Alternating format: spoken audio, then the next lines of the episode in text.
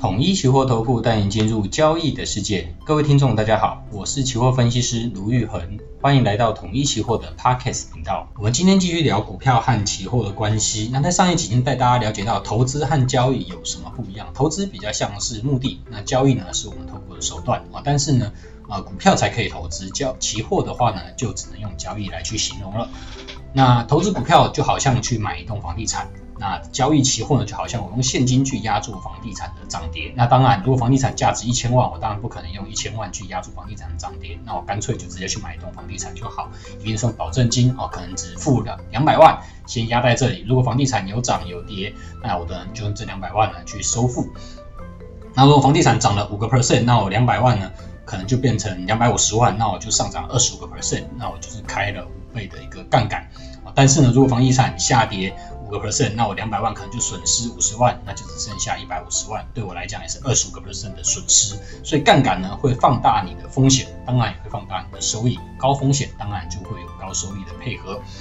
那时间其实已经慢慢进入到除权息的一个旺季了，每年的六七八月都是除权息的旺季。那在这个时间点呢，大家就会开始去讨论到，到底要不要参与除息。其实以往台股，去填息、除息有过赚钱这样子的机会，其实是非常非常高的。所以，如果当台股是走一个多头市场的时候，大部分的股票都能够顺利的填息。那股票为什么会填息这件事情，大家不知道有没有想过？其实帮大家去做一个呃解读，其实就是说，假设一百块的股票，它今年如果配息五块啊，殖利率是五个 percent 好了，那明年它如果还是能够赚。块钱，而且它一样会配五块钱给你哦，赚超过五块配五块给你。那今年你投资一百块，可以获得五块的股利收入，那你的股息殖利率就是五 percent 了。但是呢，如果在除息之后，呃，公司的股股票价值从一百变成九十五，如果没有填息的话，那明年是不是九十五块？那你一样可以领到五块的股息，那你的殖利率是不是就比一百块零五块这样子百分之五来得更高？所以一般来说。呃，股票都会填息，是因为说今年能够有五趴的殖利率，那假设明年的殖利率也是五趴的话，那它的股票价值应该要回到一百哦，它就有点像是一直帮你赚钱这样子的一个机器。所以股票的填息，大家所见机的呃利基点是在这个位置。但是如果大家想一下，如果明年股票没有办法赚这么多钱的话呢，那是不是它也是会有贴息的可能啊？比如说它是在一个。呃，明年可能不是很好的产业，或者说对于未来的期待呢，可能没有这么高了。我们也许从明年从一百块跌到六十块，那你的股息可能就比不了这样子的一个价差的损失哦。台湾人其实是非常爱参与除息的。那其实除息是要参与除息的话，那领到股息的话，它会多算一个股利的一个收入。那这个收入其实是要呃并入所得税去做一个课税的。好，那我们来到讲到说，呃，用期货来去参与股息，到底可不可以？参与除息可不可以？这当然是可以的。那我用期货用现金去压住股票的涨跌，当股票有除息的时候，股价扣下来，那我不就直接就呃赔钱了吗？啊、其实并不会哦、股期用股期去参与的话，如果你那一档股票要除息，那它的哦、呃、所扣的这个除息的点数呢，会直接回到。你交易人的这个账户的一个权益数里面，也就是你看起来，好像你买的时候比较贵了，但是哎，现价因为除息扣点扣下来了，你好像赔钱了，你有未实现的损失，但是其实这个未实现损失是回到你账户的权益数里面，那它也像现货一样，它就是一个呃除息这样子的动作，其实就是左手换到右手，把原本股票的价值哦，把它换成股息让你领走，那当然股票价值往下走，那股息这边呢就。到你投资人的手上了。那在期货的部分呢，如果你是做多的这一边，那股息这边当它开始做除息的时候呢，你会有未实现的一个损失，但是这个损失呢会回到你的账户权益数，所以你是没赚没赔的。那当然在卖方的时候也一样哦，你原本空在一个比较高的位置，因为股息除下来了，那诶你好像就有未实现的损益，而未实现的利得。但是呢，这个利得呢会从你的账户权益数里面扣掉，所以不管你是用股票参与除息，还是用股期去参与除息，实际上在除息基准日那一天你是没赚没赔的，并不会因为参与除息就赚到钱。能够让你赚到钱，或是让你亏到钱，其实接下来的行情走势。如果接下来是走一个填息的走势的话呢，诶，那你的用股票参与的，或是你用股期，然后你是做多的那一边，那你就当然就赚到这样子的一个填息行情。所以如果你在除股票除息的前一天进场，然后参与除息，当天第二天开盘啊就填息的话，那你做多的买方呢，当然就比较有优势，就可以赚到这样子的一个填息的行情啊。那卖方的部分呢，那你当然在它填息往上填息的话，那你就赔钱了嘛。如果你是期货做空的这一边，哦，所以真正让你赚钱还是赔钱的，其实并不是除息这个动作，除权也是一样哦，并不会让你多赚钱或是赔钱，主要是后续的行情走势，如果是往上走的话。那对买方比较有利，往下走的话呢，当然是对空方啊比较有利了。那再来提到说，用股期参与除息是不是真的能够比较省钱？那其实我觉得这个东西的比较利基点是不一样的。回到我们在上一集所带大家理解的这个例子哦，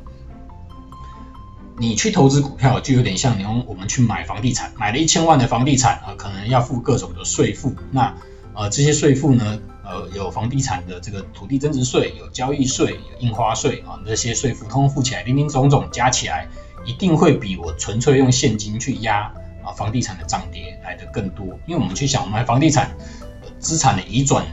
和登记，其实这些都是需要手续的，都要程序的。可是我如果只是去用现金压住房地产的涨跌，其实它中间只会有这个价差的波动而已。哦那保证金的部分其实还是在你的手上嘛，你用两百万保证金去压住，那最后假设你平仓变成两百五十万，那也只是把五十万从别人的期货的账户的权益数拨到你这里来，真正的资金变动只有五十万。所以呢，你会发现所谓的股票期货去参与除息比较省啊，其实就是其实股票期货跟个股现股你去持有现股本身其实就不太一样了。第一个，股票期货它是要去对齐，在结算的时候去对齐现股的一个价格。第二个呢，其实股票期货跟现股虽然它们是非常像的东西，但是一个是影子，一个是本体。我们如果把期货当成影子，它是一个衍生性商品，它的交易有自己的交易的这个买方和卖方，那他们的报价呢，可能跟现股的报价是有所落差的。有时候是正价差啊，期货比现货来的贵。有时候是逆价差，期货比现货来的便宜。比如说你现在如果去看呃半年后的一个期货报价，跟你现在的现股价格通常都不太会一样。所以你去买了半年后的一个期货的时候，跟你现股去直接去买，摆到半年后，那这样子的资产投资的一个差异，其实当然是会有所落差的。所以我觉得用比较省钱来去做比较的时候呢，其实它是有基础上的不同。那再来，其实就是期交税跟证交税本来就不一样，因为我们前面提到，期货它所牵动到的现金收付其实是比现货少非常多的。那当然，期交税十万分之二买卖都收，变十万分之四。那股票的部分卖出的时候收千分之三，差了七十五倍。所以你用呃股票去参与的时候呢，当然还会有一些其他林林总总的。税负，比如说二代健保费啊，或是股利所得，但是你用期货权益数的调整，当然是不算在税基里面哦，因为权益数的调整你并没有赚钱啊。那但是在期货的价差买卖的时候呢，你所付的是期交税，但价差呢，在这种叫做所谓的资本利得啊，跟你股票的价差并没有跟你课正所税一样，所以在这样子的税基不同的情形之下呢，呃，你当然用股期去参与的话。它看起来呃，确实是你用现股去参与跟股期去参与，呃，确实是会有所落差。但是这边还是有一些呃小眉角，还是要跟大家提，你用股期去参与的时候啊，呃，你必须要去留意到你所买进跟卖出的一个价格。如果你这一档股期是比较没有流动性的时候，买卖价差可能就差很大。那当你的张数口数一多的时候，可能就会有流动性的一个问题。这个部分你们呃初心者如果去对股期不是很熟的时候，你还是要去了解到，不要为了贪省这个呃股期的这个税率哦，跟个股的税率不一样啊，中间的这个落差，其实你期货所交易冒的这个风险呢，跟个股是不太一样的。就是就如同我们前面提到，期货也是用现金去押注后续的一个涨跌，那股票的部分，你持有这股票，它当然呃如果市价行情不是不如你意的时候，你可以都把它摆着不动。但是期货是会到期结算的。好，所以我们如果今天假设一个情境，我们用股期去参与的某一档股票的除息，结果好死不死，我们期货做多，但是呢，那档股期是呃贴息的。那其实你在这边你参与进去之后，它贴息，但是呢，如果是股票的话，你可以摆着不动，等到它填息的一天。